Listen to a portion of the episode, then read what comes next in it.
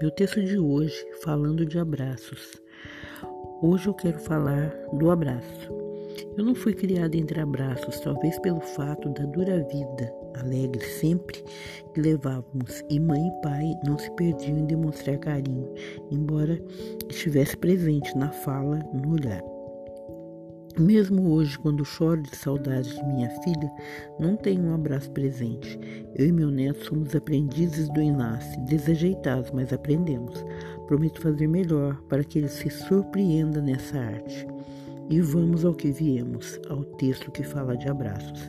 Não quero falar da tristeza, mas há que se ver a beleza de algumas despedidas. Quando entregamos a Deus alguém muito querido, tudo que desejamos é um amparo um carinho, um chorar junto. Isto fica para a vida e nos deixa eternamente gratos. Fique imaginando, por exemplo, quantas pessoas gostariam de abraçar hoje a família do Sr. Gango, bem como ontem a família do jovem Gustavo Gu, citados propositalmente para dizer do abraço em diferentes gerações, mas em um único e universal sentido.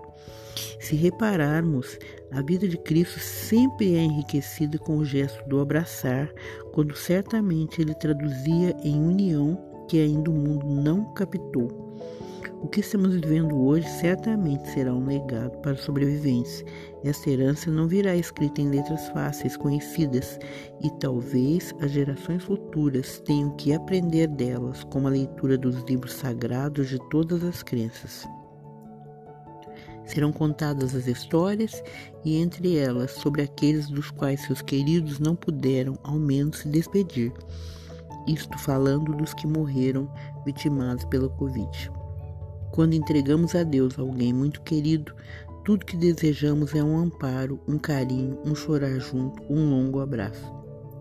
E então as pessoas saberão, nesse tempo que virá, sobre um período de reclusão em que fomos orientados a usar máscaras ao sair de casa. Um tempo em que víamos do outro o olhar, um tempo que nos familiarizava com os sorrisos acima das máscaras em sinal de cumprimento. Com o passar dos dias, virou rotina.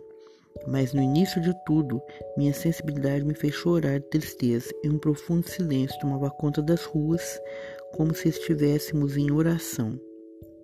Quando entregamos a Deus alguém muito querido, tudo o que desejamos é um amparo, um carinho, um chorar junto, um longo abraço.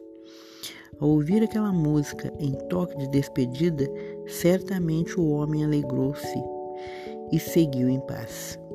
Vamos estender nossos braços por alguns segundos em forma de abraço, acalentando as pessoas que hoje se despediram de alguém muito querido. Seja Deus infinitamente seu maior abraço.